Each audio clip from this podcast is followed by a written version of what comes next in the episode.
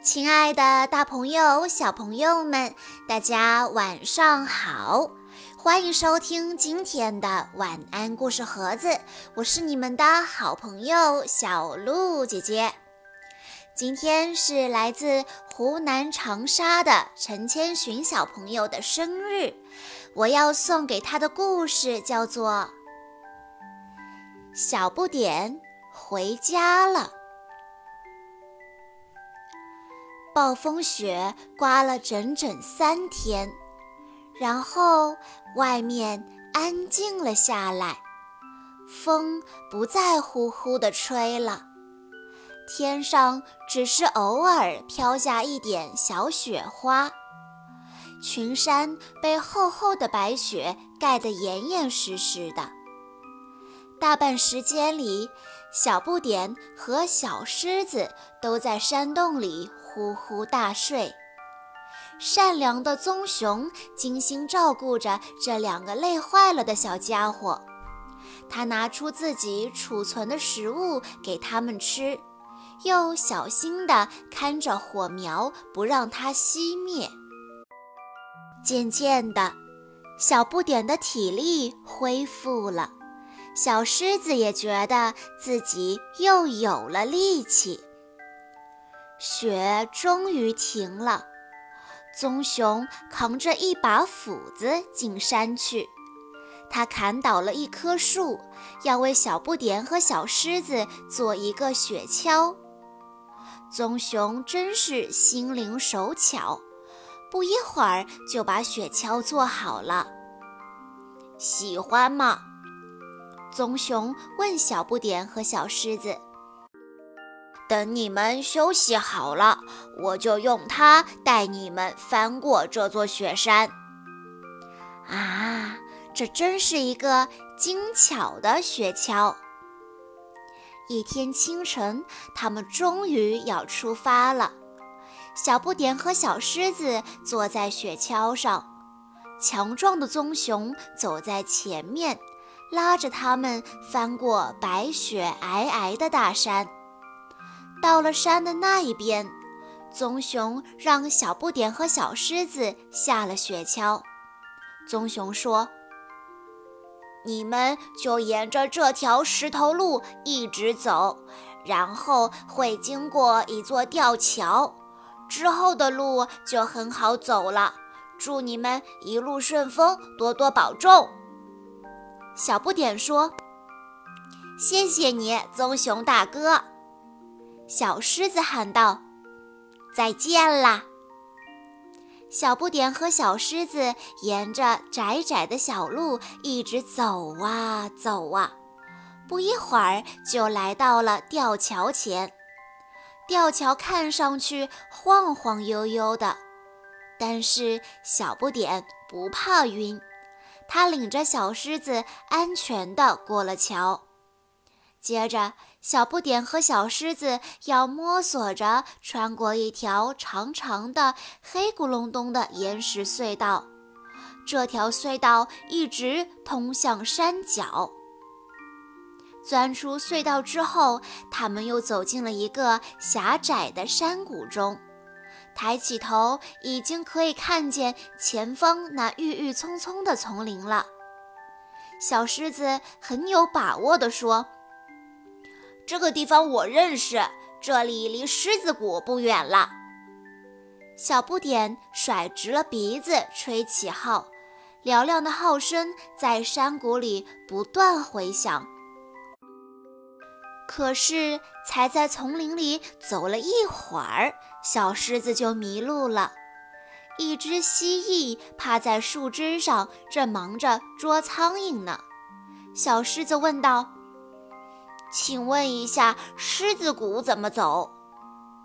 蜥蜴把长舌头往回一缩。咬狮子没有，咬苍蝇有一头。小不点和小狮子只好自己往前走。森林里渐渐亮起来，他们来到了一片沼泽边，这儿有一个小草房，房子的主人是一只水鼠。除了小草房，它还有一条小船呢。小不点问：“你能送我们去狮子谷吗？”水鼠回答：“没问题，不过我有个条件，你们得给我讲一个很长很长的故事。你们会讲这样的故事吗？”小狮子松了一口气，说：“我们有的是故事，那就上船吧。”水鼠把手一挥，小不点和小狮子上了船。水鼠带着他们划出了沼泽地。一路上，小不点向他讲述着自己寻找象群的长长的故事。故事说完了。他们也到对岸了，小不点和小狮子走下船去。小狮子说：“谢谢你们送我们穿过沼泽。”水鼠说：“谢谢你的故事，小不点，希望你能赶紧找到爸爸妈妈。来，我送你一颗老鼠牙，它能给你带来好运气。”说着，水鼠把老鼠牙系在小不点。的长鼻子上。好了，从现在开始，一切都会顺顺利利。过了一会儿，小不点和小狮子就到了狮子谷。一只大狮子躺在一棵树下把守，除了狮子以外，任何动物都不许进入山谷。不过，小不点被破例放行了，因为他是小狮子最好的朋友。狮子谷里有好多好多的大狮子，它们正横七竖八地趴在石头上晒太阳。小狮子挨个问他们有没有看见过大象，所有的狮子都回答说没见过。然后张开大嘴直打哈欠。小不点和小狮子找了一个阴凉的地方休息。他们走了太长的路，脚都酸了。小狮子说：“真抱歉，没想到我的家人今天都这么不爱搭理人。”没关系，小不点说：“你就安心的待在狮子谷吧。”明天我自己去找爸爸妈妈，有幸运牙保佑，我一定会很快找到他们的。你不用为我担心啦。于是，小狮子闭上眼睛，进入了梦乡。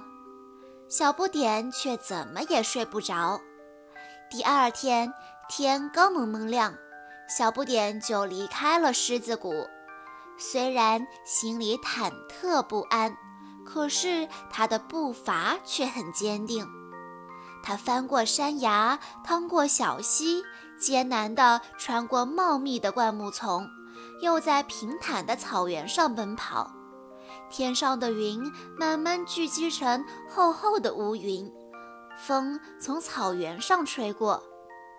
突然，小不点像脚下生了根似的站住了，他把幸运牙弄丢了。就是那颗老鼠牙，小不点一下子不知道该往哪里走了。小不点想，看来我再也找不到爸爸妈妈了，一切辛苦，一切努力，都白费了。这时，雨哗啦哗啦地下了起来，小不点站在了一丛叶片宽大的灌木下躲雨。大颗大颗的雨点噼里啪啦地打在地上，小不点渐渐地困得睁不开眼睛了。临睡前，他还听到雷声轰隆隆地响，真像是有一群大象经过。小不点从梦中醒来时，太阳已经出来了，他感到又疲倦又绝望，他想走回狮子谷去。当他转过一块大岩石时，突然看见两只大象就站在眼前。小不点简直不敢相信自己的眼睛，他轻轻地问道：“是爸爸妈妈吗？”“真的，真的就是小不点的爸爸妈妈。”他们也马上认出了小不点。小不点朝他们跑过去，他们一家三口用鼻子互相拥抱着，都激动得一句话也说不出来。小不点站在一群大象中间，又讲起自己历险的故事来。大象们都竖起耳朵听着，不时地发出惊叹声。故事讲完后，大家都为小不点感到骄傲。象群里出了个小勇士，他走了那么远的路，经历了那么多的辛苦，最觉得骄傲的当然是小不点的爸爸妈妈了。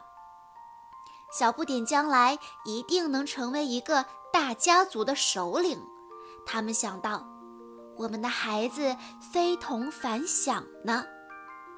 象群继续行进。小不点站在爸爸的肩膀上，使出全身的力气，把号吹得震天响，因为他觉得好幸福。不过后来发生的事情跟爸爸妈妈的期望大不一样。几年过去了，小不点很快的长大了。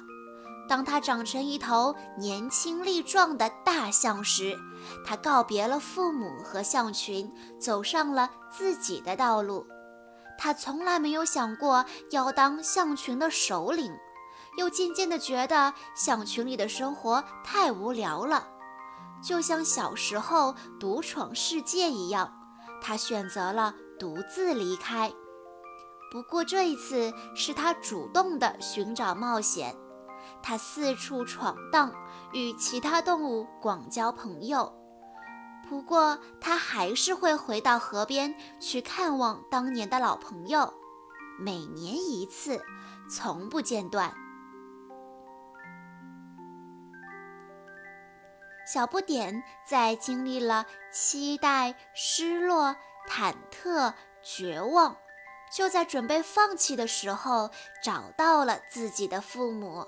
他觉得好幸福啊！故事到这里有了一个圆满的结局。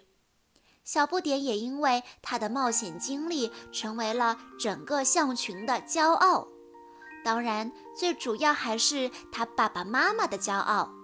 他的父母认定他将来会成为一个大家族的首领。不过，在故事的结尾部分，讲到小不点长大以后，并没有按照他父母的期望发展，而是告别了父母和象群，走上了自己的道路。今天的这个故事来自于《小不点回家了》系列。这个系列是由奥地利儿童文学奖荣誉奖得主莫泽尔创作的，它涵盖了孩子心灵成长的各个阶段。小不点每邂逅一位朋友，就向着独立和更明确的自我认知迈出重要的一步。他教给我们孩子：孤单的时候不要慌张。失望的时候不要沮丧，困难的时候不要放弃，有梦想的时候就大胆的去追。在故事的最后，陈千寻小朋友的爸爸妈妈想对他说：“芊芊，你一直都是一个好孩子，在学校老师和同学也都非常的喜欢你。”爸爸妈妈希望你在成长的过程中不要太计较小的得失，多去发现别人的优点，永远像现在这样阳光自信。爸爸妈妈永远爱你。小鹿姐姐在这里也要祝陈千寻小朋友生日快乐。好啦，今天的故事到这里就结束了，感谢大家的收听。更多好听的故事，欢迎大家关注微信公众账号“晚安故事盒子”。我们下一期再见喽！